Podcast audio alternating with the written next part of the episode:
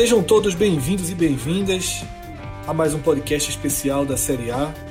Eu sou Fred Figueiredo e nesse programa estou aqui com Cássio Cardoso, em Salvador, Tiago Minhoca, em Fortaleza, e cuidando de toda a parte técnica, Diego Borges, que assim como eu está no Recife. A gente vai analisar a 22 rodada do Campeonato Brasileiro da Primeira Divisão.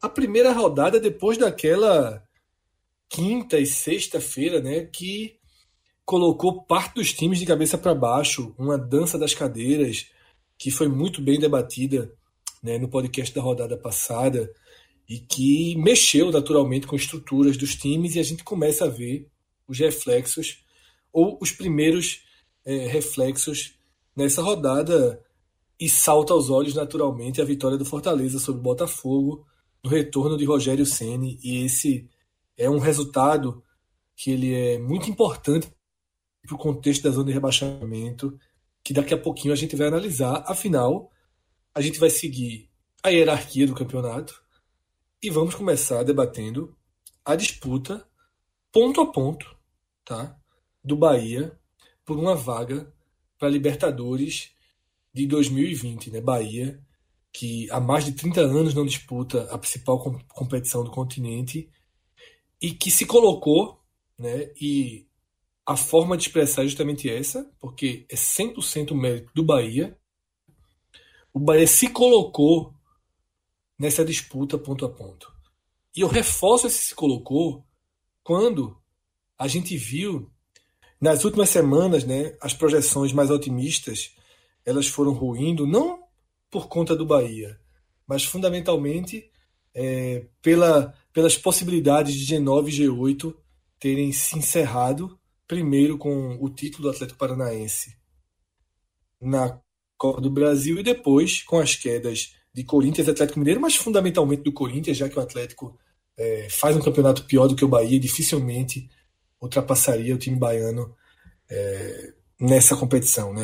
Só para ter ideia, nesse momento, a sete pontos atrás, tem um jogo a menos, mas é um time em crise, o oposto do Bahia, que é marcado pela estabilidade. Então, a gente viu nos últimos dias duas possibilidades de classificação serem cortadas. Agora, o máximo que pode acontecer é um G7, se Flamengo ou Grêmio ganhar a Libertadores, isso se o Grêmio também terminar na frente do Bahia.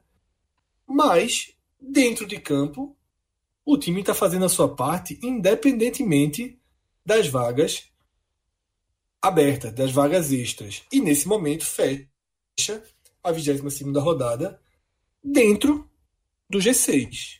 Tá? Aproveita o resultado negativo do São Paulo, que, sobretudo da rodada anterior, porque nessa rodada o São Paulo conseguiu pelo menos empatar com o Flamengo, que a essa altura do campeonato é, é um resultado positivo, mesmo o Flamengo tendo dosado parte dos titulares. Mas o Bahia consegue extrair o lucro daquela derrota do São Paulo para o Goiás no Morumbi e agora sim faz a ultrapassagem, entra na zona de classificação para Libertadores e por uma série de motivos nos faz acreditar que ele não é uma, uma figura estranha nessa briga e que ele tem condições de disputar ponto a ponto né, com São Paulo, com Inter, não sei se com Corinthians, a gente vai debater isso ao longo do programa, mas ele tem condição de disputar sim essa quinta, sexta, sétima vaga.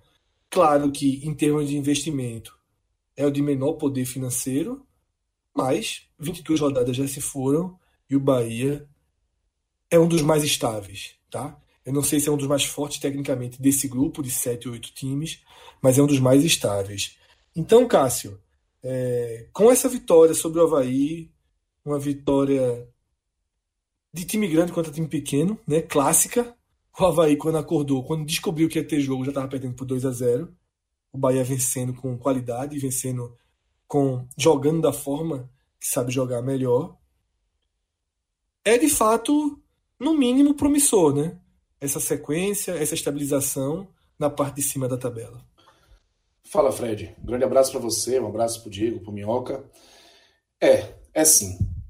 É, eu me acostumei é, por muito tempo a viver a situação do Havaí, de ver o Bahia enfrentar adversários de ponta de tabela que chegaram, chegavam aqui na, na Fonte Nova e de uma maneira muito natural, de uma forma, maneira muito protocolar, construíam um placar, depois administravam esse placar e eu saía da Fonte Nova com aquela sensação, né?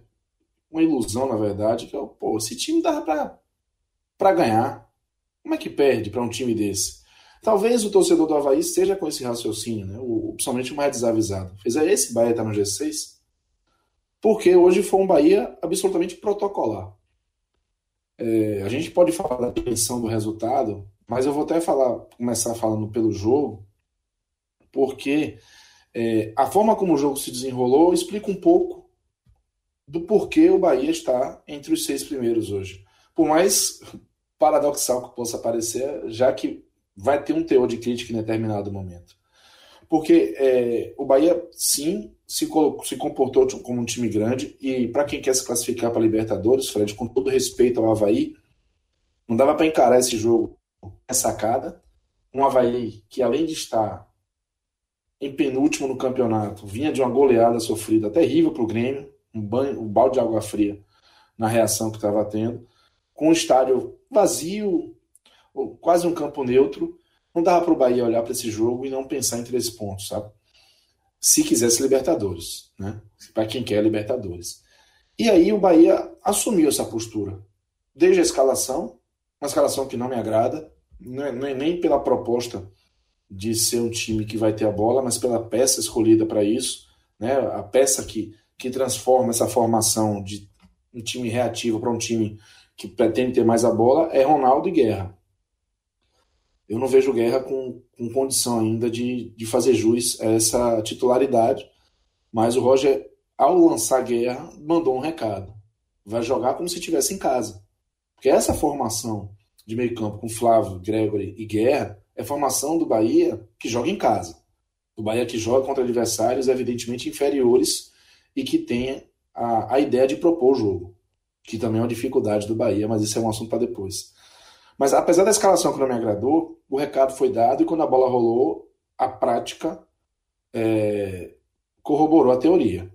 A gente viu um Bahia que assumiu o comando do jogo, um Havaí que estava esperando e que tentava uma bola longa, uma escapada, mas muito frágil, né, o Havaí. E um Bahia que teve as dificuldades já comuns, já conhecidas para propor, mas que tinha um controle do jogo. Né? Se o Bahia tem dificuldade para propor por um lado, é inegável a qualidade do Bahia no controle do jogo. O Bahia consegue ter é, o domínio das ações com a bola ou sem a bola. Essa é uma qualidade muito grande desse Bahia.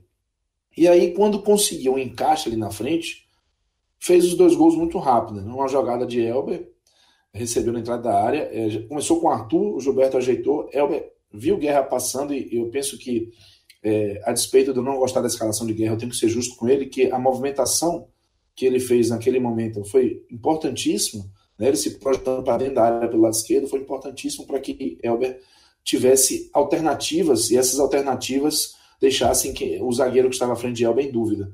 E aí Elber conseguiu chamar para a perna direita para finalizar e fazer 1 a 0 Lembrando que foi uma jogada em velocidade, né, que é onde o Bahia se sente mais à vontade. E depois, em outra jogada em velocidade, menos de 4 minutos depois, o Nino foi lançado, tentou chutar no gol no canto esquerdo. O goleiro Lucas ela desviou, foi para o meio do gol, mas é, de forma indefensável para o arqueiro do Havaí. O Bahia fez 2 a 0 E no primeiro tempo, até que ainda seguiu com o domínio do jogo, com a a, uma postura de ter a bola, de tentar afastar o Havaí. Teve uma dormidinha ali no final do primeiro tempo, que, que o Havaí chegou a botar a bola para dentro do gol, mas estava impedido o atleta do Havaí. Eu achei até falta em Nino Paraíba no início da jogada. Mas no primeiro tempo, o Bahia, de uma maneira muito, muito correta, aquela, aquele pagamento de conta que você faz véspera do vencimento, sabe? Tá com dinheiro na conta, vai lá e paga para não deixar sufoco. O Bahia fez isso no primeiro tempo. No segundo tempo, é, o, o, Bahia é, confiou demais em dois aspectos. Primeiro, a dificuldade do Havaí de fazer gol, né? Que é notória, não à toa é um time que está aí na vice-lanterna do campeonato. Segundo, a consistência da fase defensiva do Bahia. Né? Que é um time que chegou hoje ao 12 jogo de 22 jogos, sem sofrer gol. É, é uma média muito alta, a equipe com o melhor scout nesse aspecto. E essa confiança nos dois históricos fez com que o Bahia baixasse as suas linhas, deixasse o jogo com o Havaí, mesmo que um jogo lento, que o Bahia fez questão de deixar o jogo lento, moroso. Foi tão moroso que teve uma hora que eu olhei para o tempo de jogo, tinha nove minutos, eu achei que tinha uns 20. Foi mentira que só tem nove minutos. Esse relógio não está passando. De tanto que o Bahia deixou o jogo arrastado, o Havaí tentando, mas com dificuldade. Douglas entrou para dar um pouquinho de lucidez ali, mas é um atleta que estava num deserto, né? não estava tendo companhia. Ainda assim levou perigo, né? exigiu uma grande defesa do Douglas, goleiro do Bahia, numa cabeçada. Mas nesse reme-reme, nesse banho-maria, o Bahia conseguiu levar o jogo até o final. Ainda teve uma chance com o Fernandão no finalzinho, uma bola que o Bahia roubou no campo de ataque. Mas foi um segundo tempo bem burocrático, bem é, é, pragmático do Bahia. Cedeu até alguns espaços desnecessários ao Havaí, mas levou o jogo sob o seu controle até o final, sem muita exposição, sem muita, sem muita dividida, sem risco de lesão, sem cartão. E, e aí entra a parte em que pode parecer paradoxal, mas para mim, ao tempo que a gente critica o segundo tempo do Bahia, com um pouco de, de reflexão, pode também denotar a maturidade do Bahia. Né? A gente sabe que o campeonato ainda tem muitos jogos, o Bahia já joga sábado contra o Atlético Paranaense dentro da Fonte Nova, um adversário muito difícil e um jogo em que com certeza vai exigir muito mais do Bahia. E a gente compreende que o Bahia usou macetes de uma equipe grande, de uma equipe organizada, de uma equipe consistente, para deixar o jogo do seu jeito. Deixou o Havaí expor seus limites, não tomou gol, não teve um placar ameaçado de fato em momento algum. E a despeito dos admiradores do bom futebol que queriam ver um Bahia usando os contra-ataques, saindo em velocidade, o Bahia foi absolutamente eficiente. Né? Foi maduro. Resolveu. Resolveu no primeiro tempo, esperou o jogo acabar no segundo e levou três pontos importantíssimos. O Bahia que chegou a terceira vitória em quatro dos últimos quatro jogos fora de casa. O único que não venceu foi aquele contra o Corinthians que teve aquele lance polêmico que poderia mudar a história do jogo, né? em cima de Elber. E que vem com essa, essa sequência ganhando um, uma confiança que é fundamental para frequentar esse grupo que o Bahia está hoje, que é o G6 justamente pelo que você falou. É um Bahia que tem um menor investimento, muito atrás dessas equipes que estão disputando, mas que em contrapartida tem uma estabilidade que não está presente nem no São Paulo, que acabou de chegar com o Fernando Diniz, e a gente sabe que técnico novo motiva, mas é um, é um trabalho sempre ali na linha do risco do Fernando Diniz, apesar do bom elenco que o São Paulo tem. Do Inter, que veio o Aldair Helman muito questionado já, do próprio Corinthians com o Fábio Carrilho, do Santos, que tem um, um, técnico excepcional, que eu não imagino que esteja questionado, mas que tem um elenco curto, né? E que começa a sentir as dificuldades é, dessa, dessa falta de opções. Então, de repente, o Bahia, estando ali perto, nesse, nessa hora de afunilar, pode ser que sobre alguma coisa boa o Bahia, justamente por ser uma equipe que está estável, despressurizada, Claro que quer a Libertadores, mas inclusive percebe um esforço institucional do clube de não se colocar como obrigação ter essa vaga, apesar de que internamente a gente sabe que é isso que está buscando. E nisso o Bahia vai alimentando o torcedor, criando essa atmosfera positiva, a expectativa do jogo contra o Atlético Paranaense de ter a Fonte Nova lotada e é, presente nesse grupo, e eu concordo plenamente com você, Fred, por méritos próprios e com um aspecto de quem vai brigar até o fim. E só isso já é suficiente para transformar é, esse sonho em, no mínimo, uma diversão para o torcedor do Bahia nessa Série A.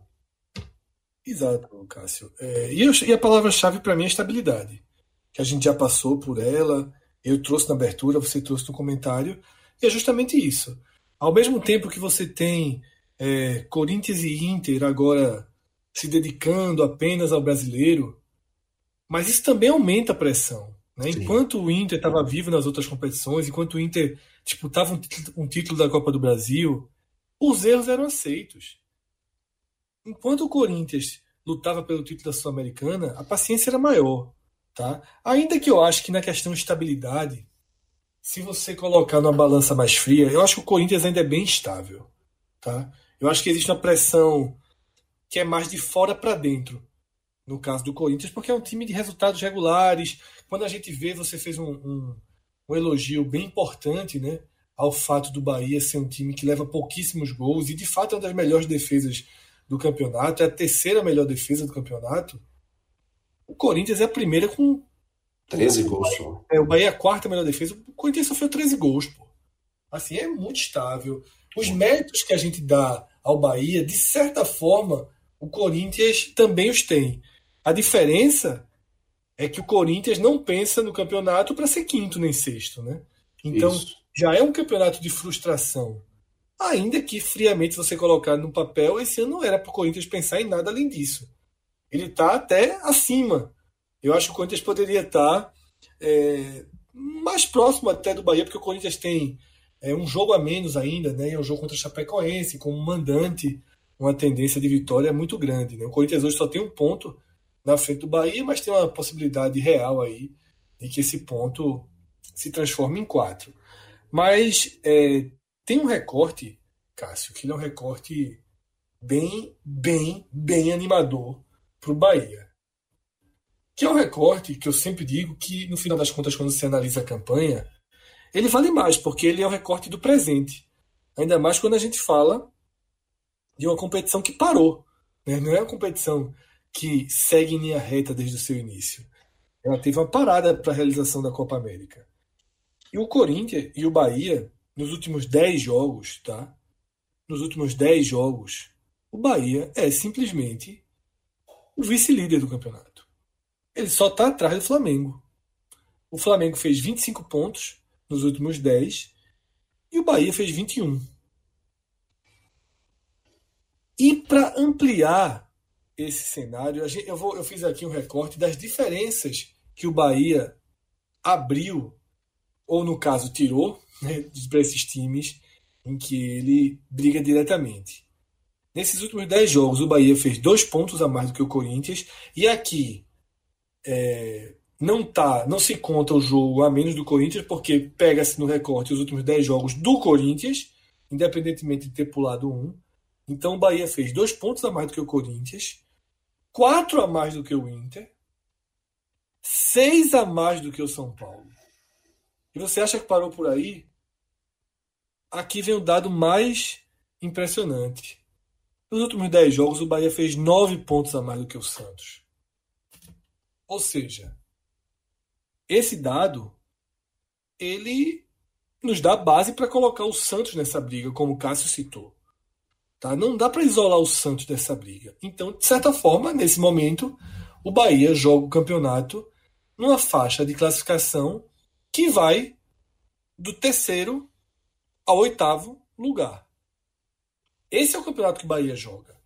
E aí eu vou contra essa tentativa da direção, de como o Cássio relatou, de não, não criar uma onda Libertadores. É, soa muito falso, não dá mais para controlar. Não dá para controlar.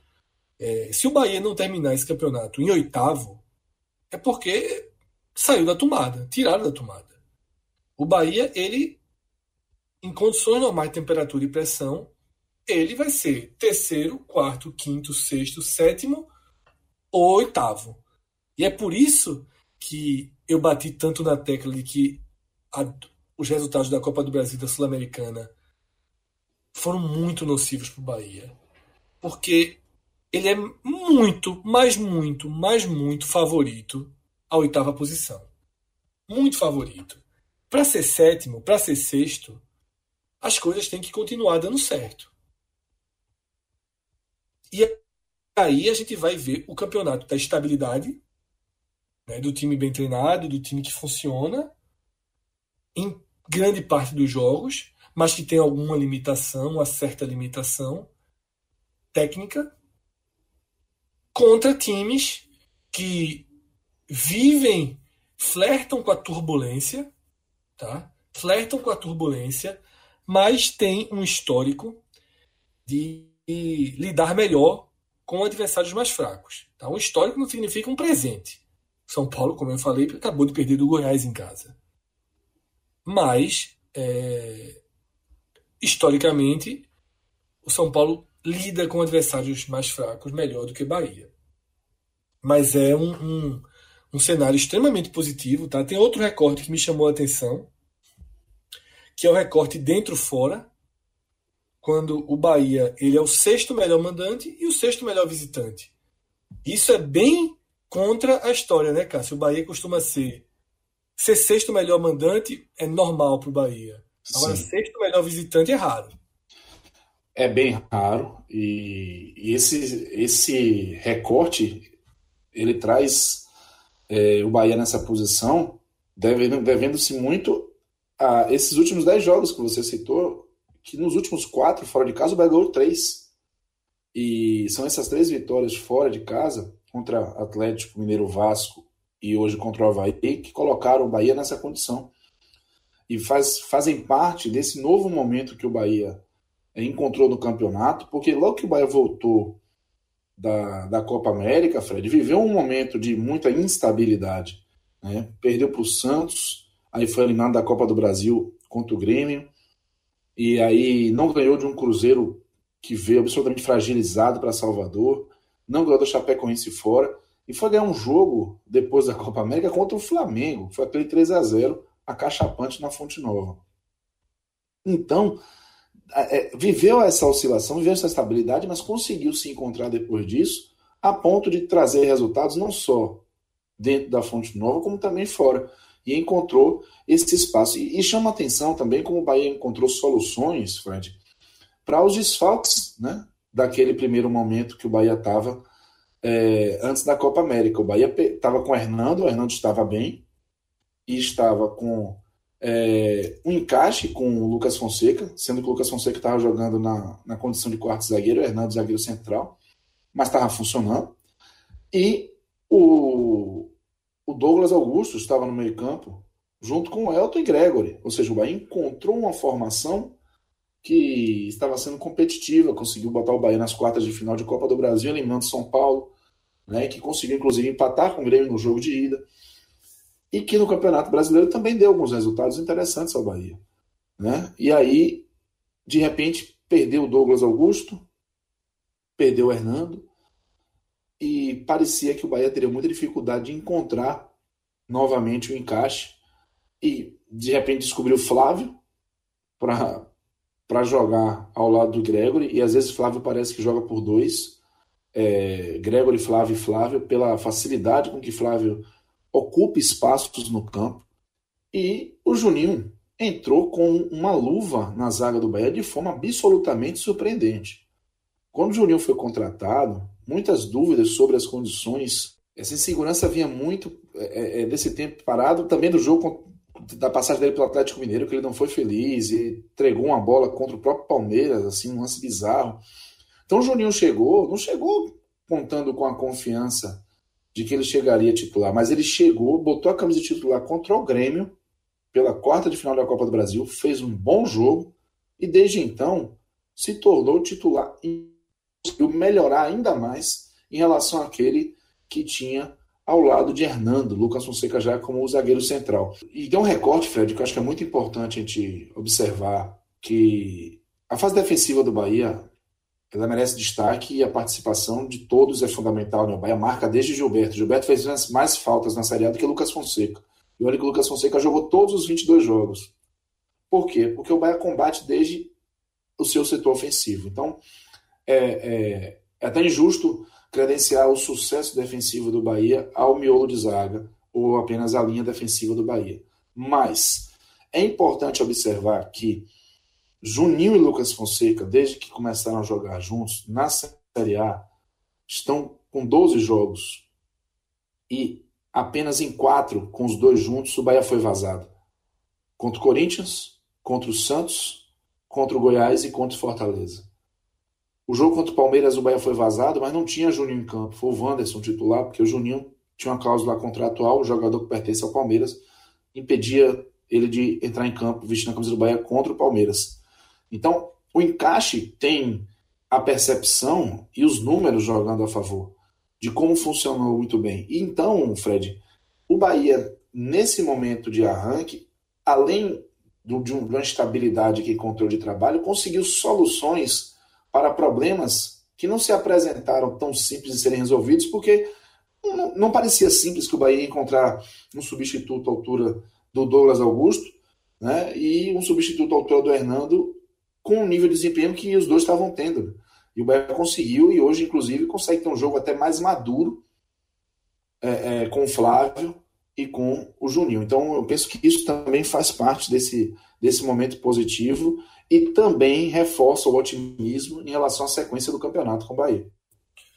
Verdade, Cássio. E só para projetar aqui, fazendo a conta básica, e já chamando o Thiago Minhoca para socorrer caso cometa algum deslize aqui. Thiago Minhoca, que agora também é conhecido como. Em Olinda existe um, um, uma figura muito emblemática do carnaval, um dos maiores símbolos da cidade, que é o Homem da Meia-Noite, viu? E Thiago Minhoca agora já está sendo chamado dessa forma lá em Fortaleza. Verdade. O homem que visita pela madrugada agora. Já pode mudar o nome para Thiago Coruja, né? Não, não, cara, não, cara, cara, eu tentei evitar. Eu juro que eu tentei te cortar antes, para você não falar besteira. Mas, fazer o quê, né? É, é isso. A gente sem Rafael brasileiro, ficando só com um, é, a gente tem nem como diluir isso, né? Ou seja... Mas o o Thiago Coruja foi melhor do que aquele ainda não. bem que é Thiago Minhoca e não o Dorminhoca, né? É, Ave Maria. Bem Você ruim. precisou isso, Fred? Isso é perverso. aquela, aquela não passa pelo filtro de exposição. Não, é o Coruja ele sentiu confiança, ele achou bom. O Coruja, foi de vez, o Coruja é bom, o Coruja é bom. Subir é, pro ataque okay. sem voltar para marcar, mas o Dorminhoca foi um horror. mas aí eu fiz umas contas aqui, básicas, tá? Não tem nada demais. A conta mais básica possível, que é a de projetar o percentual atual para a rodada final. E ele é extremamente pesado nesse momento do campeonato muito acima do que a gente viu nos últimos três anos, que foram os três anos em que o G6 passou a levar para a Libertadores. Porque quando o G6 não levava, você tem que relativizar um pouco, porque a reta final do campeonato acaba sendo um pouco diferente. Por exemplo, eu vou dar aqui o, o esporte de 2015. O esporte de 2015, na última rodada, ele consolidou a sexta posição, até ganhou de São Paulo, se não me engano na última gol de. Eu não me lembro, mas acho que ganhou o último jogo da, do campeonato. Mas é, não havia briga por posição. Então, assim, se o Sport tivesse perdido, não ia mudar nada. Então, o natural era o time entrar em campo desmobilizado. Então, por isso que eu vou tirar aqui o recorte 2015 para trás e considerar o recorte 16, 17 e 18. E detalhe, ele é o mesmo de 2015 que o sexto lugar teve 57, 56 e 59 pontos. É uma pontuação baixíssima. Baixíssima. Tá? É... E agora, nesse momento do campeonato, projetando o próprio Bahia, que é o sexto, a gente tem, arredondando para cima, 64 pontos. O que é um reflexo natural de um campeonato onde o abismo de pontos entre o bloco de cima e o bloco de baixo é gigantesco. É por aí, né, Minhoca? É... Essa, esse abismo tão grande do Z4 para a turma de cima cria essa projeção de uma zona de classificação mais dura, né? Porque se a gente pegasse os números do ano passado, a gente começaria a ver o Bahia caminhando para a reta, reta de chegada. Isso. Só que a matemática nesse momento não não está de mãos dadas com a história. Isso. É, pois é, é, eu lembro que teve ontem no grupo 45, não estou lembrado quem foi a pessoa que estava comentando. É, enfim, a pessoa colocou uma projeção lá no nosso grupo do WhatsApp e colocando exatamente o oitavo colocado com 64. Eu falei, olha, se acontecer vai ser um, uma coisa totalmente fora da curva, assim. Né? Lembra aquele caso lá da Série B, né, de 71 pontos para o quinto colocado, que foi o São Caetano. Que é uma distorção histórica, né? É, não, pois é. E aí teve, teve. Tem campeonatos que são assim. E geralmente acontece isso quando, e aí já, já falar do Z4, um Z4 muito abaixo. Assim, nunca na história teve um Z4 com desempenho tão ruim como está tendo nessa edição, né? A gente está vendo o 17 colocado com 19. O 16, que é, no caso, a equipe do Fluminense, está com 22. E nas outras edições, em todas, estaria no Z4. O 16 colocado dessa edição, que no caso é o Fluminense. Então, essa soma de pontos na parte de cima lembra, é, no máximo, o ano de 2012. Eu até coloquei lá no grupo, quando exatamente estavam questionando isso, naquele ano o primeiro colocado, que era o Fluminense, tinha 47 pontos, ou seja, dois pontos a menos do que o Flamengo hoje. 45 pontos tinha o segundo colocado, que hoje tem 46, e o oitavo tinha 34 pontos. Então, é, digamos, do, de, se a gente comparar de 2006 para cá, as edições para cá, o ano que chega mais parecido com isso é o ano de 2012. E naquela edição, o oitavo colocado terminou com 53 pontos. Então, geralmente acontece, porque aí, é, digamos que a necessidade do pessoal de baixo geralmente faz com que some pontos também contra as equipes que estão na parte de cima, então muita gente pode imaginar isso, mas a gente vê nessa temporada equipes na parte de baixo, tudo bem, eu acho que o Cruzeiro ainda pode enfrentar, digamos, um Bahia e vencer, pode ter confronto do, com essas equipes tradicionais da parte de baixo contra o pessoal da parte de cima e tirar ponto. Mas eu não consigo ver isso no CSA, no Havaí, no próprio, no, no próprio, na própria Chapecoense. Então, a tendência, eu imagino, que vai ser alta. Não acho que vai ser no, no, nesse patamar de 64 para o oitavo. Acredito que vai estar por volta de 59. O que será. Para o sexto, pro sexto Mioca, tu acredita no 64? Eu, se eu fosse palpitar hoje, eu acho que por volta de 62, 61. É, acho que, eu acho que é por aí mesmo. Entendeu? Porque seria muito contra a história. Eu fui, quando você falava, eu abri aqui 2012. Mesmo 2012 estando próximo nesse momento, no final não se confirma. Né? No final, o sexto fica com 57. Isso. E, então, e, e, na, e naquela, época, e naquela época, Fred, só para só contextualizar, em 2012, o Z4 estava com 20 pontos, ou seja, um ponto a mais do que hoje, que está com 19, o 17 colocado. E terminou aquela, aquela edição exatamente com 41 pontos. Claro, né, que se a gente for olhar para o 16, ele bastava fazer 42. Até foi o ano que, até que o esporte caiu.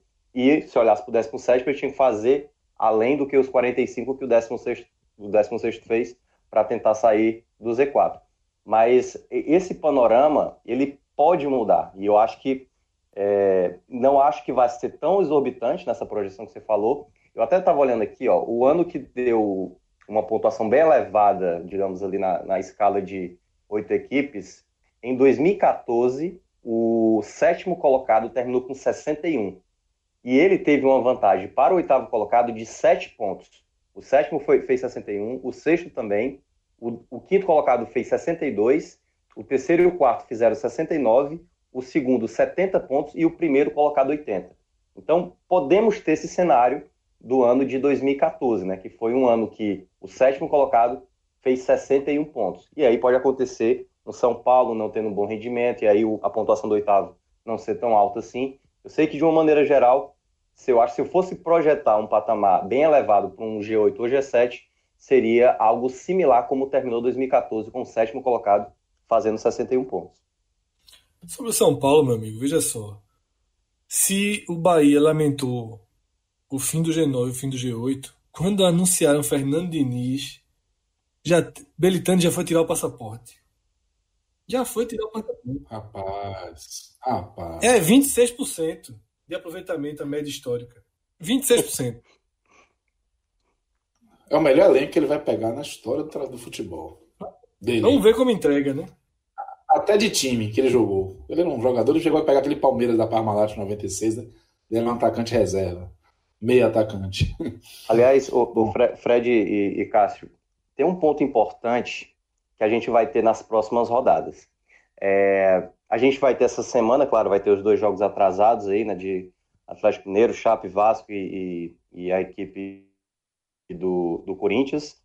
E depois dessa semana, que boa parte vai folgar, a gente vai ter cinco rodadas emendadas: domingo, quarta, domingo, quarta, domingo.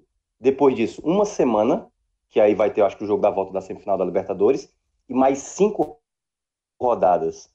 No intervalo de por volta de 36 dias, serão 10 rodadas. E por que, que eu quero destacar isso? Porque agora pode pesar elenco. Então, seja na briga de cima, a briga, a briga no caso do Bahia, né, para Libertadores, a briga pelo título de Palmeiras e Flamengo aí, que só, eu só consigo ver os dois.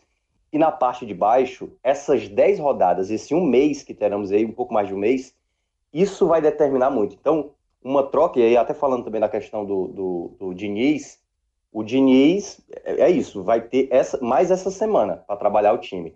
E se não der certo agora, a chance é aquela coisa: quem for mal dificilmente recupera, e quem for bem, esse é o momento para ter a sequência ideal, porque é muito jogo em cima de jogo, o elenco vai pesar bastante nesse momento, e é, enfim, desgastes, possíveis contusões.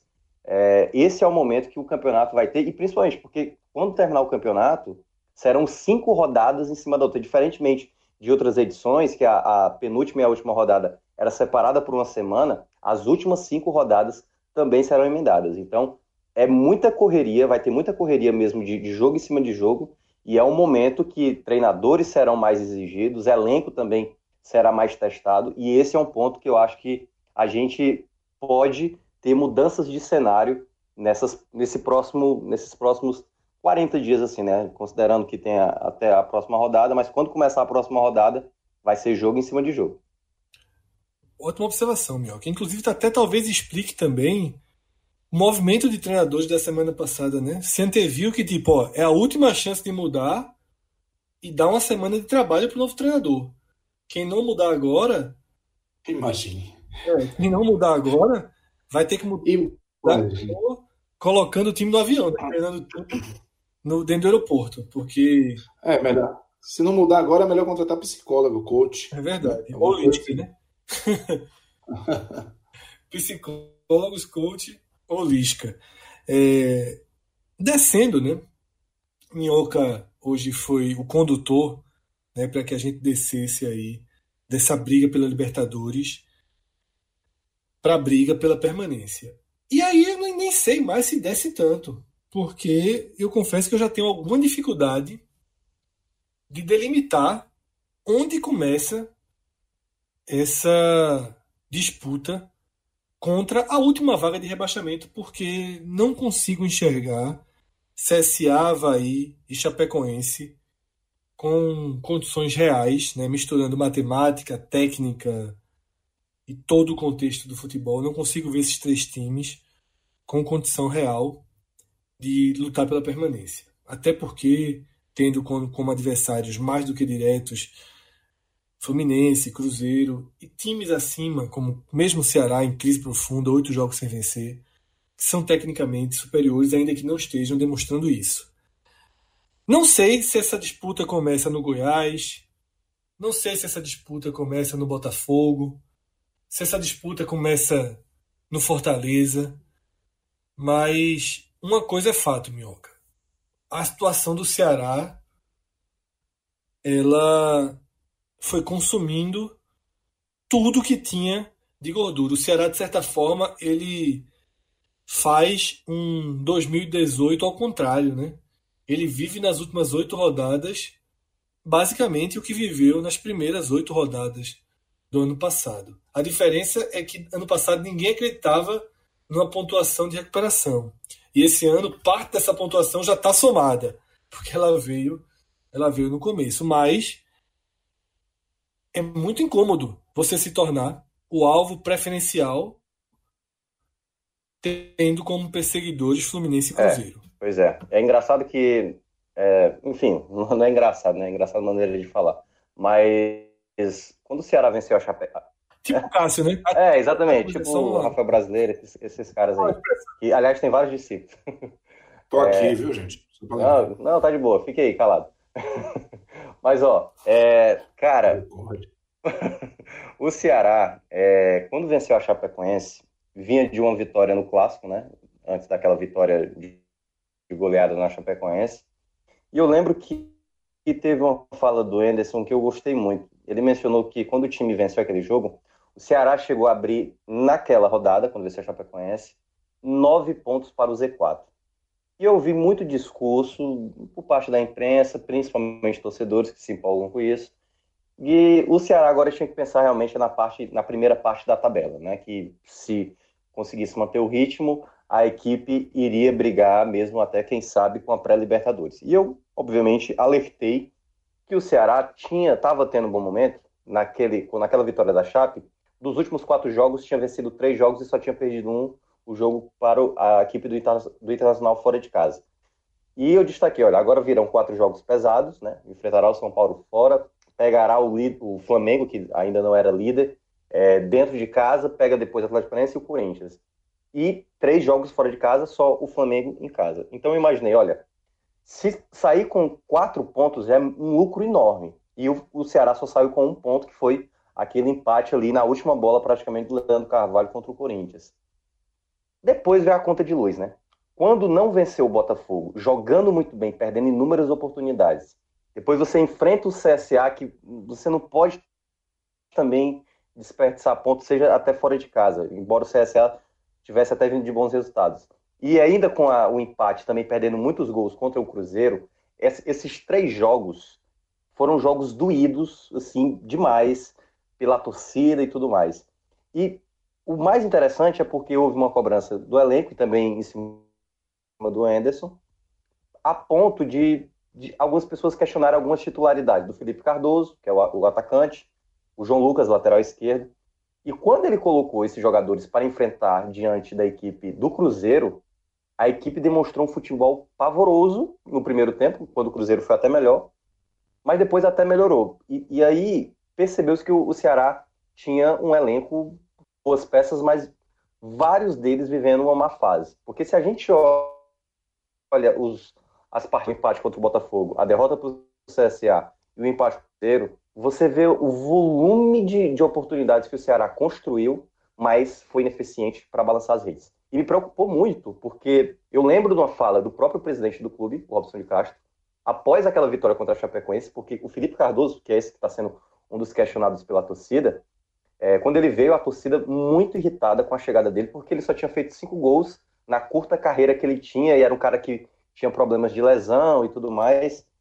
E o Anderson já estabeleceu ele como titular, então ele já chegou no, no Ceará como titular. E ele tem tido essas dificuldades. E por que, que eu destaquei essa, essa é, é, o presidente do clube? Porque logo após a vitória da Chape, ele tinha marcado gol contra, no clássico contra Fortaleza e também contra a Chape, jogou muito bem.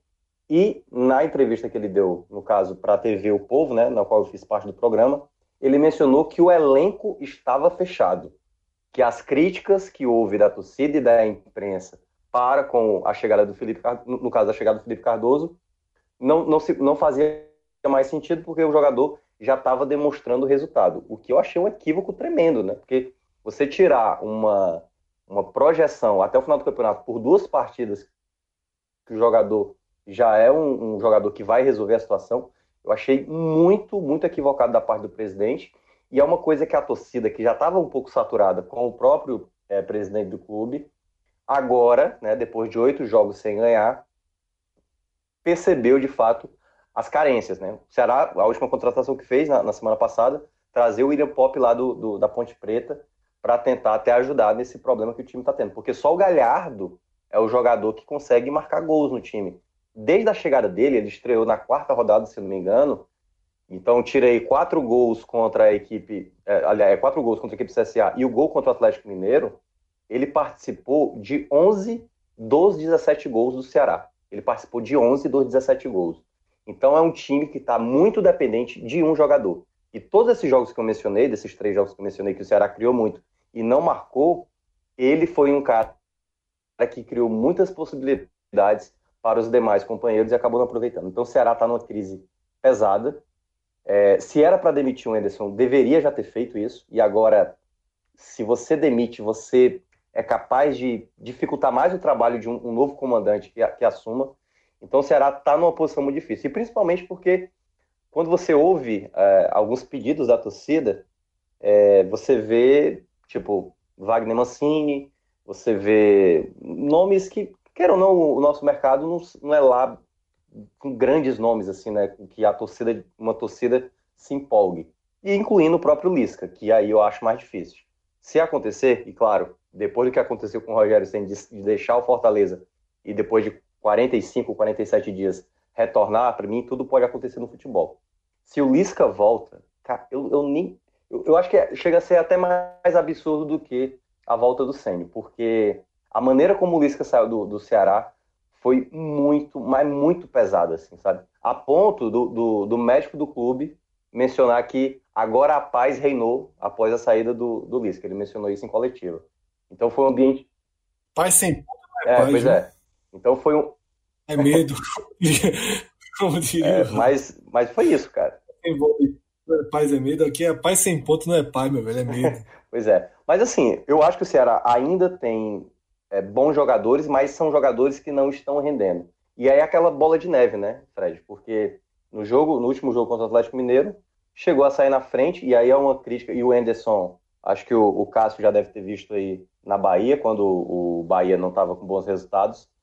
Ele acaba um pouco avaliando de uma maneira equivocada. Eu gosto muito da, das análises do, do Anderson, assim, para jogos assim. Contra a própria Chapecoense na goleada, ele não se ludibriou, ele, ele criticou o time quando te, foi precisou criticar, mas nessa derrota para o Atlético Mineiro, da última rodada, ele começou a falar uma coisa tipo: vocês querem que eu jogue com três, quatro volantes, que eu jogue por uma bola sequer? Esse, essa não é a minha filosofia. Só que aí a questão não é o Ceará jogar defensivamente, é o que o time cria. O Ceará não cria. O setor ofensivo está sofrendo. Fred, são sete gols marcados fora de casa. O Ceará só não é pior do que o Cruzeiro, que é a única equipe que não venceu fora de casa. O desempenho de visitante do Ceará é péssimo. O, o fato do time hoje estar tá bem se deve muito por conta dos adversários. E esse, o fator visitante é muito preocupante. A equipe, a única vitória que teve foi contra o Havaí, e ao meu ver, não jogando bem aquela partida, conseguiu uma virada ali no talento do Galhardo, né, que fez os dois gols, mas fora de casa é uma coisa muito preocupante. É, eu não sei qual vai ser a solução do Ceará, mesmo assim, porque vai ter dois jogos dos próximos três contra concorrentes. Um já não mais, né? Mas é o, o Goiás, o próximo adversário. Mas Goiás, três vitórias seguidas, né? E três vitórias que o Goiás não tomou gols. Aí você imagina, um time que não vem tomando gols contra uma equipe que está com dificuldades para marcar gols. Então, o clima no Castelão, no próximo jogo, que já estava insustentável no jogo contra o Cruzeiro, vai, é, eu, eu não sei o que é que vai acontecer realmente. Principalmente agora, é, porque queira ou não tem o campeonato à parte de Ceará e Fortaleza, o Fortaleza passou o Ceará. E aí a pressão aumenta mais ainda pelo lado, o lado alvinegro. Então, é uma situação muito delicada do Ceará. É, esse desempenho de oito rodadas sem vencer em qualquer outro campeonato, o time já estava no Z4, mas como o desempenho do pessoal de baixo está muito ruim, só não entrou porque realmente essas combinações de jogo acabaram favorecendo a equipe alvinegra. E olhando os próximos jogos do Ceará, nessa maratona que Minhoca trouxe, fica muito claro que se ele tem um problema como visitante, dificilmente esse problema vai ser resolvido. E que são jogos no Castelão que podem definir a permanência e que devem definir a permanência. Os próximos quatro jogos em casa são contra adversários diretos ou algo próximo disso. Goiás, Havaí, Vasco e Fluminense. Eu arrisco dizer que o Ceará vai precisar de um aproveitamento muito próximo dos 100%. No máximo aí 10 pontos em 12 jogos para que continue no páreo, porque fora de casa, eu não tenho aqui decorado os jogos, mas são adversários como Palmeiras, como Grêmio, como Bahia na Fonte Nova, então, assim, é...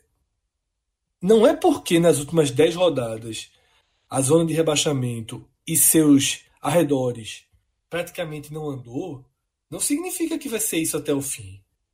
Até porque basta que um time de baixo venha que desmantela completamente a projeção de quem está em cima. Do mesmo jeito que eu dei o recorte dos últimos 10 jogos da turma lá de cima, veja como embaixo é tudo muito mais próximo. Tá? Eu citei diferenças do Bahia para o Santos, por exemplo, de 9 pontos.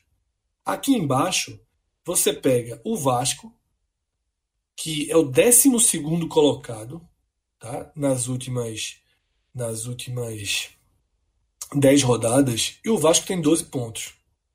O Ceará, que é o 18, tem 9. E o Cruzeiro, que é o 19, tem 9. Então, é, a gente até estava conversando em off, antes de apertar o REC aqui do programa, a pergunta que mais tem sido feita no futebol brasileiro hoje, que é Tu acha que o Cruzeiro fica aí mesmo? O Cruzeiro não sai? E a resposta que eu dei, sem nem ter olhado esses números antes, ela se, se ela, ela, ela vem aqui. Ela tem base nisso daqui. Eu falei, pelo que o Cruzeiro jogou nas últimas rodadas, o Cruzeiro deveria ter afundado. E o Cruzeiro apenas estacionou, porque quem está acima dele não se distanciou, com exceção do Goiás. O Goiás foi o único time que desgarrou. Tá? O Fortaleza ganhou esse jogo hoje, importante, mas que desgarrou. Só o Goiás aproveitou essa, esse congelamento, digamos assim, dos times de baixo. Então, eu vejo o Ceará com alto risco tá, de queda pelos perseguidores dele, e vou porque vai precisar de um efeito imediato. E é conduzido por um técnico que Minhoca já trouxe algumas características dele e pediu a opinião de Cássio. Eu vou passar a palavra para Cássio agora, que conviveu com ele no Bahia, mas vou passar dando meu testemunho, porque acompanhei de perto o Anderson no Bahia, né, na reta final do ano passado, no início desse ano, e acompanho agora no Ceará. E é um treinador extremamente paciente com o insucesso ele é muito. É, ele assimila com muita naturalidade os momentos que deveriam, que pedem um pouco mais de energia, um pouco mais de vigor nas mudanças.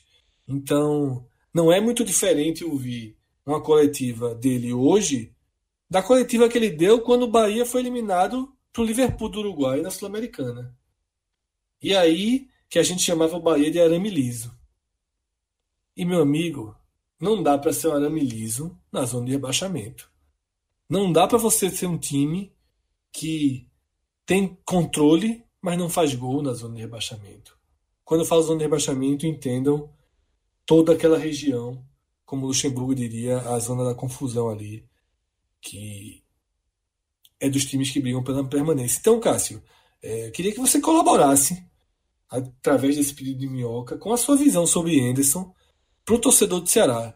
Já era momento de ter feito a mudança, de, ter, de trazer alguém que responda de forma mais enérgica aos problemas do time, aos, aos, aos pontos em que o time trava, e os times de Anderson, eles parecem ter pontos que travam, porque o time é bem armado, o time tem uma noção de jogo muito bem definida, mas parece que tem sempre pontos que travam a evolução, o crescimento, o passo seguinte.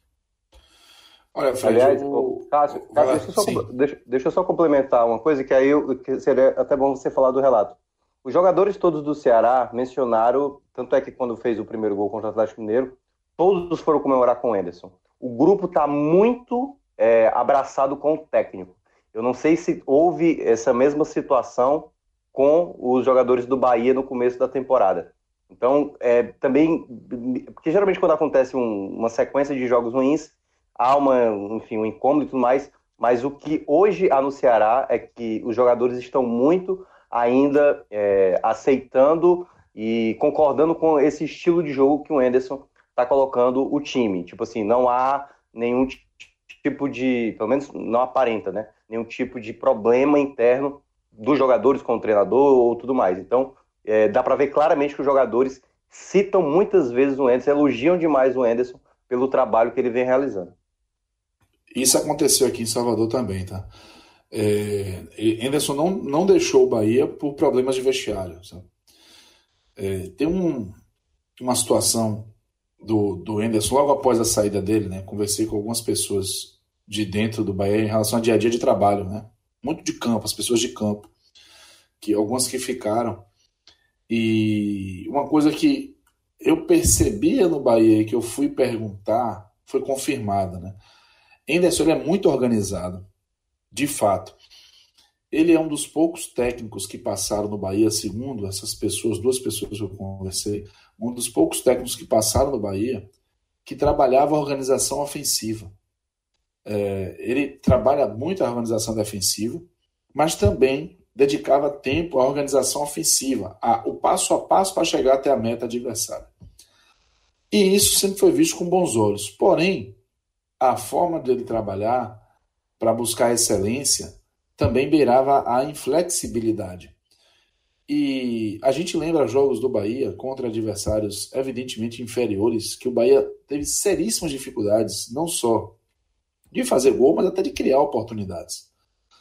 E os, jogos contra o Liverpool são, são bons exemplos dessa dificuldade. E eu usei muito a expressão ataque engessado, jogadores engessados, quando comentava o trabalho de Anderson Moreira no Bahia porque era um Bahia absolutamente previsível, era um Bahia que, independente do que acontecesse, tinha um passo a passo para chegar até o gol, e fazendo um comparativo, por exemplo, com o Roger, que veio logo depois do Anderson, no Bahia de Roger há uma clara inclinação a ocupar espaços vazios.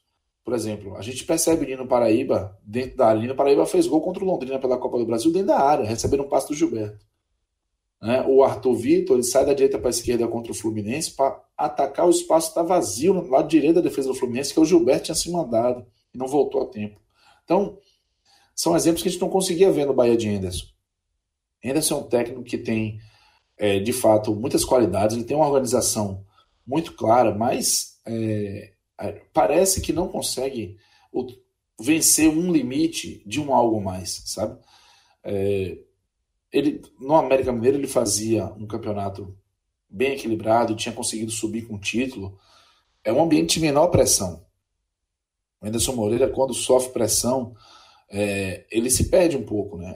Eu lembro do jogo contra o Sergipe, que o Bahia perdeu algumas oportunidades, o, o, o Bahia cedeu os únicos pontos que o Sergipe conquistou em toda a Copa do Nordeste e foram cruciais para o Bahia não se classificar na Fonte Nova com aquele 1x0. E depois de muito tempo, os próprios atletas pediram para Anderson ficar. Né? Então, assim, um exemplo tava, foi claro de que ele não tinha problema de vestiário, mas tinha encontrado limites que não conseguia ultrapassar. Tanto que a gente percebe no Bahia, por mais que ainda tenha dificuldade de propor, o Bahia de Roja é uma evolução clara em relação ao que era o Bahia de Anderson Moreira. Talvez isso esteja acontecendo no Ceará, mas é, eu observo que, por exemplo, o jogo contra o Cruzeiro os dois goleiros trabalharam, ok, mas as chances que o, o Ceará teve, até antes das melhores chances do Cruzeiro no segundo tempo, foram absurdas. Né? E, e ali faltou alguém com um pouquinho de qualidade no ataque para empurrar a bola para dentro do gol e talvez é, ter uma outra percepção sobre esse trabalho de Anderson, sabe? Porque a gente sabe que é, é a, onda do resultado que, que acaba é, viciando as análises e isso é geral, a gente acaba sendo conduzido pelo resultado final das coisas. E eu penso que essa falta de, de contundência no ataque, essa galhardo dependência, né, que o Minhoca trouxe aí, as estatísticas de participação dele é, nos jogos, nos gols do, do Ceará, isso pode estar trazendo problemas para Anderson, sendo que não é necessariamente um problema dele. A gente viu o Ceará que não foi bem contra o Atlético Mineiro, nem quando estava com a vantagem no placar, na hora do pênalti não estava bem no jogo, mas é, Anderson ele tem uma, um equilíbrio no trabalho que é, permite, principalmente se o, a aspiração não for uma aspiração é, mais ambiciosa, permite que o trabalho dele entregue um resultado satisfatório, sabe? É, talvez ele esteja vivendo uma grande oscilação de campeonato, mas pelo que eu pude ver do jogo contra o Cruzeiro, pelo menos, né? E, e do que eu conheço de Anderson, existe uma chance boa de recuperação nos jogos contra Goiás, contra Vasco, contra Fluminense. É, tem um outro jogo também de, de confronto direto próximo. Havaí. Os quatro, o Havaí. Então eu penso que, que Ederson pode fazer o Ceará pontuar bem nesses jogos e a gente é, sentir uma, uma despressurização em torno do seu cargo. Eu não vejo um nome que pudesse vir para o lugar de Anderson Moreira hoje, dentro da realidade do Ceará, é, que possa fazer uma transformação positiva em tão pouco tempo e de forma estável. Né? Porque às vezes a gente fala assim, ah, tem um, tá, grosseiramente falando, tem o Milton Mendes, né? Que o cara chega, motiva. Os primeiros três jogos são ótimos com ele, mas depois é terra arrasada, né? Ele implode o vestiário com uma facilidade muito grande. Eu não penso que é isso que o Ceará precisa. É importante você ter uma harmonia dentro do vestiário. O Ceará é um clube organizado e que é evidente que está sob pressão com essa proximidade da zona de rebaixamento, até porque é, o que separa o Ceará da zona de rebaixamento é Fluminense e Cruzeiro, né? Dois clubes que, além de maior investimento, têm poder de bastidor, têm, têm capacidade de darem arrancadas, né? Um pênalti não bacana, como aquele que é? você tweetou, né, Cássio? É, né, tem aqueles lances, né, de, de, de, aquele lance do Fluminense contra o Grêmio, por exemplo, é, eu fico perguntando o que é que fez o árbitro não marcar aquela penalidade. Então, é, mas assim, eu, eu diria, Fred, ao torcedor do Ceará, para segurar a onda nesse momento.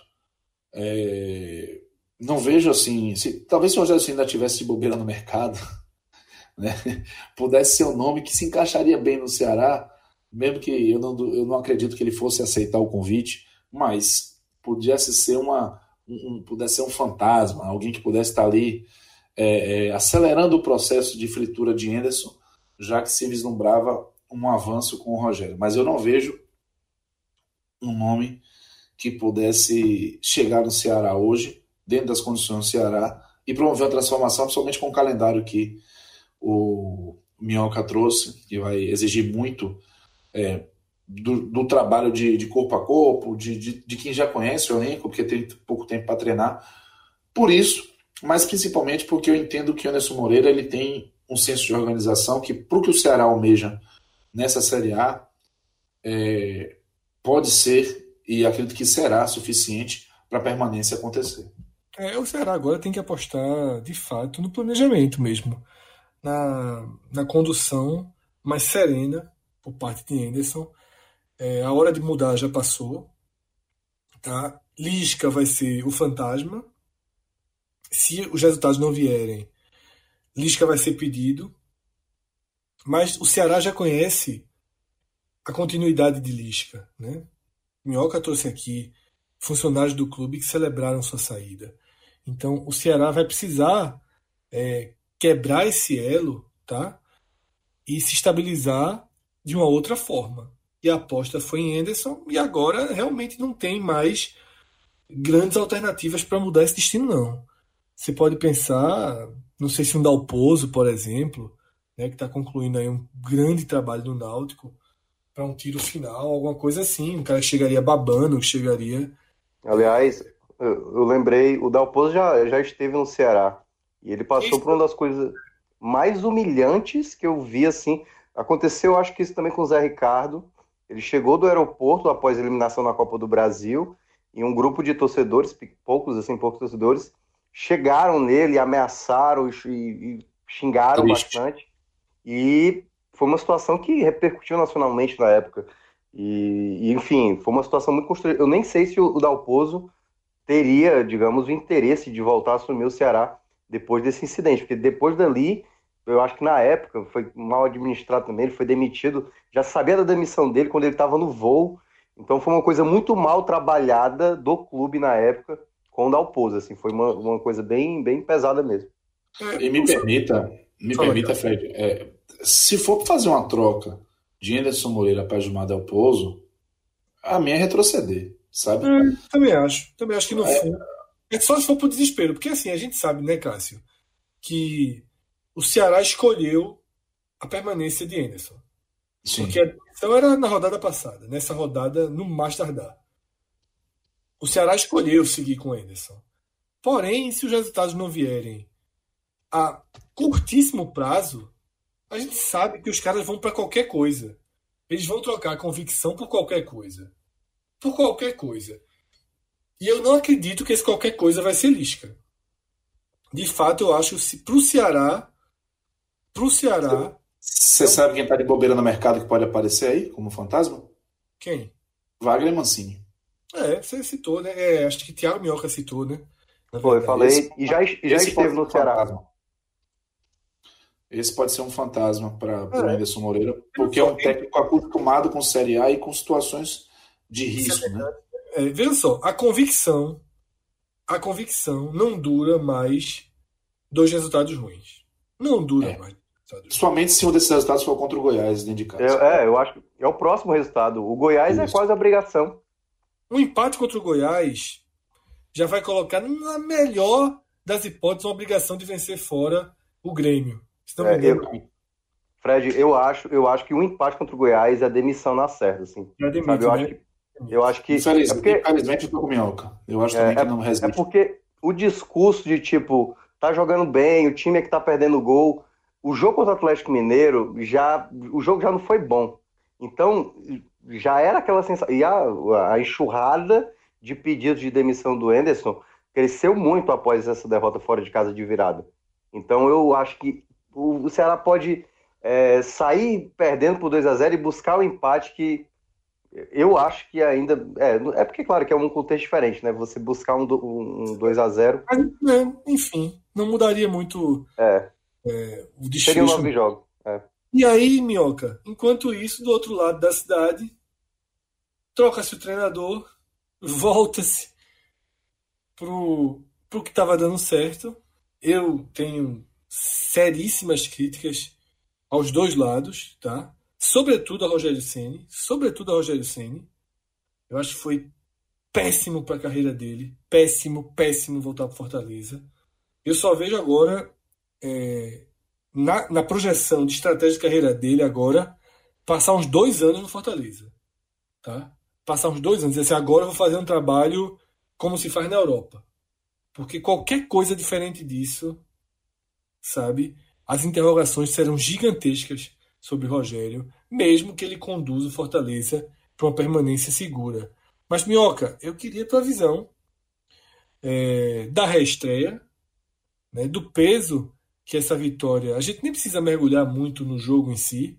Né, foi um jogo de amplo domínio do Fortaleza sobre o Botafogo, que sublinha o Botafogo para essa briga contra o rebaixamento. Tá? Não tem essa, essa pontuação toda para a gente ficar tratando o Botafogo como se não fizesse parte disso daqui. Né? O Botafogo tem cinco pontos a mais do que o Fluminense, tá? É muito, muito encostado na confusão. O Botafogo tem é, quatro pontos a mais do que o Ceará. Ele está completamente inserido, até porque não vence três jogos, também vem muito mal. É, mas Ceni volta, a vitória volta, o Fortaleza respira, bota um oxigêniozinho aí nessa disputa insana pela permanência. E eu acredito que não tem nenhum torcedor tricolor questionando nada nesse momento em relação a esse reencontro com seu treinador número um. Olha, Fred, primeiramente eu quero logo deixar claro, o Galo acordou, viu aqui? O Galo vai estar tá vazando em algum momento. Ele está aqui do lado aqui, já dando os gritos dele aqui. Ah, cara, essa questão do, do Sene, é, eu, eu discordo né, de você assim, dessa questão da.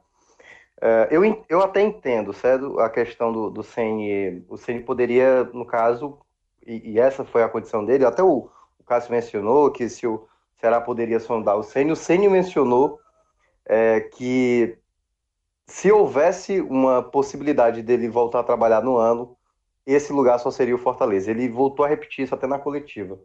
E eu acho que eu acho que é uma forma, queira ou não, também foi perguntado. Aliás, eu acho que essa talvez tenha sido a melhor pergunta da, da coletiva pós-jogo. Perguntaram para ele o que é que ele achava de, de ter muitas quedas de treinador, como aconteceu no meio de semana passado, né? E, e ele, eu, eu, eu achei que ele ainda fosse querer contornar, mas ele foi muito direto e muito sensato. Ele falou: eu não, eu não posso mais falar nada, eu não posso mais opinar sobre isso, porque eu próprio larguei um projeto, no caso, o, o projeto Fortaleza, para aceitar um outro trabalho que, que me foi oferecido. E, e eu acho que esse retorno, é, eu acho, eu lembro que quando chegou o Zé Ricardo, aliás, nem tinha chegado o Zé Ricardo ainda, eu mencionei que dificilmente teria um treinador para conduzir esse Fortaleza até o final do campeonato. Porque, e olha que eu, eu vejo o time do Fernando Diniz, um time que joga com posse, você tem o Renato Gaúcho ali com jogadores mais rodados, mas ele sabe fazer um time render, você tem um time mais que dificilmente toma gol, como a equipe do, do, do Grêmio, a equipe do Grêmio não, do Corinthians, do Bahia, do Roger, por exemplo.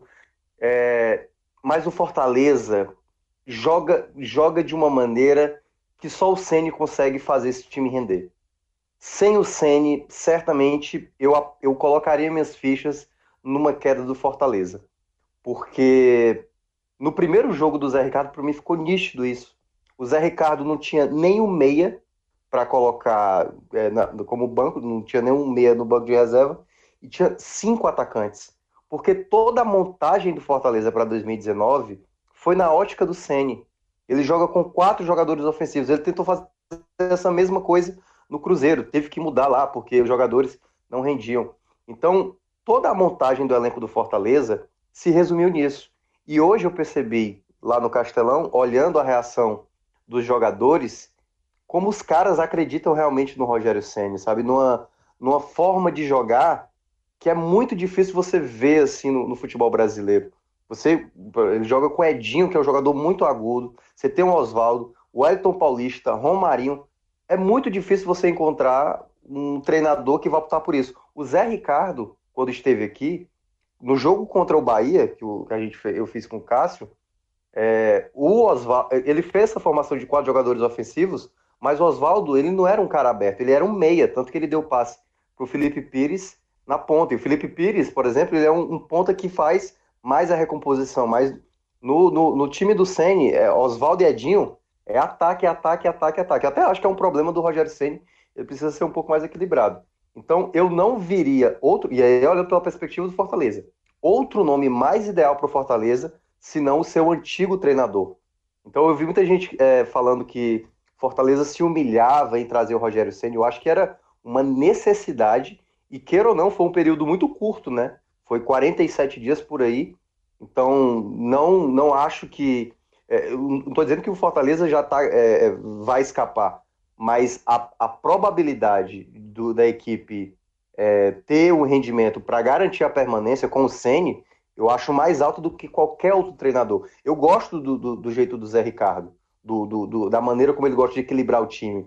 Mas nem ele, que fez bons trabalhos no Vasco, pegou um Flamengo, tudo bem, com um bom, um bom elenco, mas também fez um, um trabalho ok no Botafogo, nem ele conseguiu dar esse equilíbrio. A, a, era um time muito que sofria muito. Na, na, única vitória que o, que o Zé Ricardo teve foi um jogo que o Goiás, mesmo até com jogador a menos, jogou melhor contra o Fortaleza no Castelão. Então, é, eu acho muito difícil qualquer treinador que chegasse. Então, a, o plano do Fortaleza era trazer o Ceni mesmo, e tanto que ele mencionou que jogadores ligaram, é, ex, o ex-presidente do clube, que hoje é o senador, né, que é o, o, o Girão, também ligou para ele. O presidente Marcelo Paes insistiu diversos momentos para que ele desse esse sim, que foi confirmado na sexta, né? Vários, vários noticiários deram que ele já estava confirmado, mas a confirmação mesmo só saiu no domingo, que ele ligou uma da manhã, né, do sábado para o domingo para o presidente para confirmar. E nessa volta dele, e aí já falando na perspectiva do Sene, eu acho que ele ele talvez tenha pensado, e aí aqui é só suposição, que ele, ao largar o projeto Fortaleza, e. Ah, é, pronto, agora eu lembrei. Ele teve uma hora na coletiva do hoje pós-jogo que ele mencionou. É, vez ou outra a gente toma decisões certas ou erradas na nossa carreira. E depois continua a linha de pensamento dele. Ao meu ver, claramente ele está dizendo que teve uma escolha errada ao sair do Fortaleza é, e aceitar, no caso, o projeto do Cruzeiro. Então, acho que é uma forma dele, primeiramente, voltar a cumprir aquilo que ele, que ele, que ele estabeleceu no começo do ano, né, que era permanecer o Fortaleza, e que esse projeto, essa ambição que ele tem de treinar um, um clube maior, acabou não dando certo porque ele não analisou o contexto geral que o Cruzeiro passava, o elenco que tinha e tudo que ele queria implementar. Então, acho que é uma forma dele, dele próprio também é, ajudar a, a quem é, ele, digamos, conseguiu uma projeção como técnico. Não estou falando nem como jogador, porque queira ou não, o Rogério Senna sempre vai ser um nome sondado no mercado pelo nome que ele tem, pelo tamanho que ele tem. Então, é, mas queira ou não, a projeção como treinador foi devido a conquistar a Série B, né, ser campeão cearense, ser campeão da Copa do Nordeste e fazer um trabalho que já começou a ser reparado de maneira mais concreta por outros clubes. Então, acho que nesse casamento, e deu para ver isso claramente, o Ceni satisfeito né, após a, a, o final do jogo da vitória contra a equipe do Botafogo, e principalmente, talvez, É, se eu lembrar assim, bem de a grosso por cima, eu não consigo lembrar de uma partida que o Fortaleza foi tão superior ao adversário como essa do Botafogo. Colocou três bolas na trave, uh, fez um gol impedido do André Luiz, que foi anulado, né? E, e depois uh, fez o gol lá, que acabou sendo um gol contra.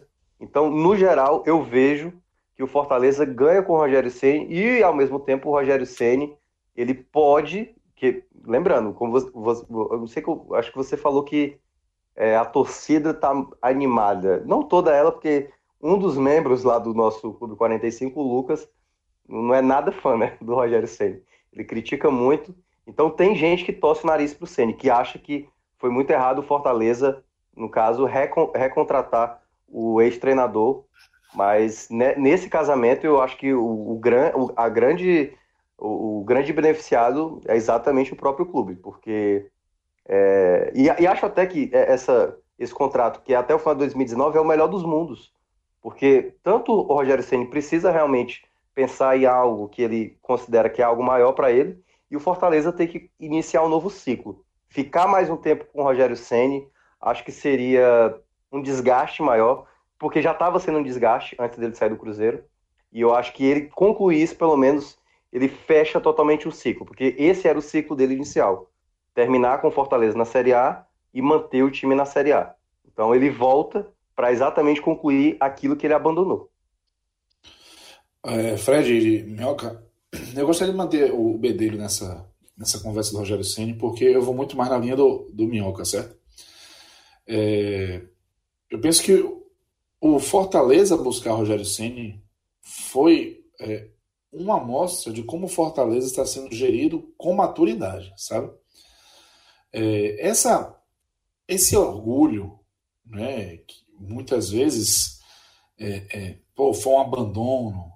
Ele largou. O que o Rogério Ceni fez é algo absolutamente comum dentro do mundo do futebol, ainda mais no futebol brasileiro. Lógico que ele tinha um discurso e que ele perdeu esse discurso, tanto que ele não se negou a falar sobre isso, né? Ele tem um mínimo de bom senso, ele não vai poder levantar uma bandeira dessa, já que ele entrou nessa roda gigante de mudanças atraído por projetos interessantes, via de regra, projetos muito bem remunerados. Mas é, voltar com o Rogério Senna ao Fortaleza, é, engolir, aspas, esse sapo, é de muita maturidade, porque eu estou completamente alinhado aí com o raciocínio do Minhoca. Rogério Senna armou esse time, esse time foi feito à afeição de Rogério Senna. Com Rogério Ceni, esse Fortaleza se mostrou absolutamente competitivo para o seu objetivo de permanência na Série A. E se não fosse a proposta do Cruzeiro, ele não sairia antes do final do campeonato. Ele não sairia. Eu também tive a sensação de que quando o Zé Ricardo foi anunciado no Fortaleza, eu falei, vai entrar no bolo do Z4. Porque Zé Ricardo é outro nível. Zé Ricardo, aqui pra gente, tem uma grife de ter começado no Flamengo. E parece que quando o cara tá no Flamengo, ele não, é, ele começa no Flamengo e não olha mais para baixo. Né? Mas é Ricardo é muito normal. Um técnico absolutamente normal, cheio de limites, apenas organizado. É pouco. É pouco. Ele no Fortaleza, ele iria levar o Fortaleza ao Z4. Eu boto dinheiro nisso. Então, o Fortaleza olhar assim, disponível no mercado. Pô, é, é, com tudo que ele construiu e sabendo que ele é uma peça fundamental na engrenagem de permanência do clube, tem que ficar pensando em orgulho, não, rapaz. Não tem que ficar pensando em, em, em eu vou dar o troco. É, quer ser feliz ou quer ter razão? Sabe? Fortaleza é, pretende ficar, tem muita condição de ficar, pela competitividade do, do, do time sob o comando de Rogério Senna. Então não vejo é, é, por que negar. Imagina, o Rogério Senna estava aí, de bobeira, desempregado e o Fortaleza se alimentando de orgulho, sustentando o Zé Ricardo, buscando um outro técnico, porque não aceitou a, a, a, o abandono, entre aspas, do Rogério para pegar um outro projeto. Eu penso o seguinte: isso é muito natural, isso, enquanto não mudar uma cultura dos próprios técnicos, né, até dos próprios clubes de irem buscar é, é é, técnicos que estão empregados, isso vai acabar acontecendo. Isso não vai de Rogério um profissional é, é, de caráter duvidoso. É, é, isso não faz do Fortaleza um, um time menor, é apenas com menor poder aquisitivo só. Mas essa lógica acontece. E o Fortaleza, ao entender que isso acontece, ao entender que o Rogério Ceni tem muito mais qualidades que defeitos, a utilidade de Rogério Ceni para esse Fortaleza montado por ele, para a sequência da Série A, para mim deu um exemplo de maturidade de, de administrativa e para mim isso foi fundamental para eu rever mais uma vez o Fortaleza como um candidato à permanência e não um candidato ao Z4, como eu estava me acostumando a ver sob o comando do Zé Ricardo. Então é isso. Como o Galo da Madrugada já cantou lá em Fortaleza, lá perto da Casa o avançar das ondas, acho que a gente já tinha é, se debruçado bem sobre essa disputa na zona de rebaixamento, que acabou tendo mais destaque para o Ceará, porque o Ceará, como foi falado, é o alvo imediato. O Fortaleza, a gente discordou no ponto é, de visão. E detalhe, eu nem discordo tanto do Fortaleza, eu discordo muito de Rogério ter aceitado voltar. Eu acho que ele criou uma prisão para a carreira dele, mas enfim, a gente não vai é, alongar esse debate aqui, teremos outras oportunidades ou não, né? isso já vem sendo debatido, mas de uma coisa que nós três certamente concordamos é que o Fortaleza tem muito mais chance de permanecer com Rogério do que sem Rogério. Isso é, é algo que os três assinariam o mesmo documento, né? O que não é muito comum por essas bandas aqui. Mas é Ô, isso. Fred, Fred, Fred antes, antes, de concluir, eu queria até passar um, um números sobre essa questão da, da permanência. É, estamos na 22 rodada, estão faltando 16 jogos né, para a conclusão dessa, do, do campeonato. E, e, aí eu peguei exatamente a 22 rodada nas edições anteriores, ou seja, 2006 para cá, e vi, em média, quantos pontos evolui essa pontuação é, faltando 16 jogos a média é por volta de 19 pontos. Então, se você coloca isso, isso do 17, certo? Se você coloca hoje isso no, no Cruzeiro, dá 38 pontos para o Z4. Isso é uma média de evolução, não é nem pelo aproveitamento, porque o aproveitamento seria menos que isso. Então, numa média de evolução, faltando 16 jogos, o Z4, o 17, subirá 19, dado histórico. O maior registro foi exatamente no ano, no ano de 2008, que o 17º cresceu 22 pontos da 22ª rodada até a 38ª. Então, pegando isso, o máximo de pontos, e aí, obviamente, por, por essa evolução, seriam 41 pontos para esse Z4. Claro que pode ser mais, pode ser menos, mas eu, é bom a gente pegar esses números para dar uma possível projeção. Me parece mesmo que esse ano que essa projeção está baixa. Mas, claro, você tem ali um Cruzeiro que pode ter a sequência que o Goiás, por exemplo, enfrentou. Você tem um Atlético Mineiro que, apesar de ter vencido o Ceará, tem uma tabela muito difícil. O Goiás pode definir a situação dele já nas próximas rodadas. O Goiás tem uma tabela muito boa. E lembrando que o Goiás, você lembra que ele terminou a pausa da Copa América na sexta colocação. Porque a tabela do Goiás inicialmente, seja no primeiro como no segundo turno, é muito boa. Então o Goiás pode decidir a vida dele já agora. Então, eu coloquei essas duas equipes que estão com 30 pontos, porque são equipes que o, Atlético Mineiro pode acabar se aproximando, porque a tabela é mais difícil, e o Goiás pode acabar ficando mais tranquilo. Mas os outros, eu acho que são realmente os postulantes mais diretos. Eu acho que do, do Botafogo, vou, vou botar o Botafogo, é, para baixo, acho que é, a briga está aí. É, Goiás Atlético Mineiro tem ainda pelo menos uma margem, né? O Atlético Mineiro tem um jogo atrasado, então pode ser que nesse jogo atrasado consiga é, se afastar mais ainda do Z4. Então é isso. Assim a gente finaliza essa, esse podcast da rodada 22 da Série A. Valeu, Minhoca. Valeu, Cássio. Valeu, Diegão. Obrigado a todos que chegaram até aqui. A semana já segue em frente, tem Libertadores aí. já estamos em outubro. Já estamos em outubro, exatamente.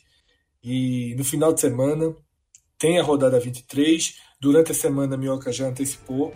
Acontecem os dois jogos que estão com asterisco, ou seja, quando analisarmos na próxima segunda-feira a rodada 23, não vai ter ninguém com asterisco, o cenário vai estar posto sobre a mesa, vai ser um programa que a gente pode até mergulhar um pouquinho mais na certeza dos números, justamente por não ter essa distorção. E depois disso é maratona, é dois podcasts da rodada por semana, e a gente vai se falar várias vezes. Obrigado a todos, até a próxima. Tchau, tchau. Tchau, Valeu, tchau.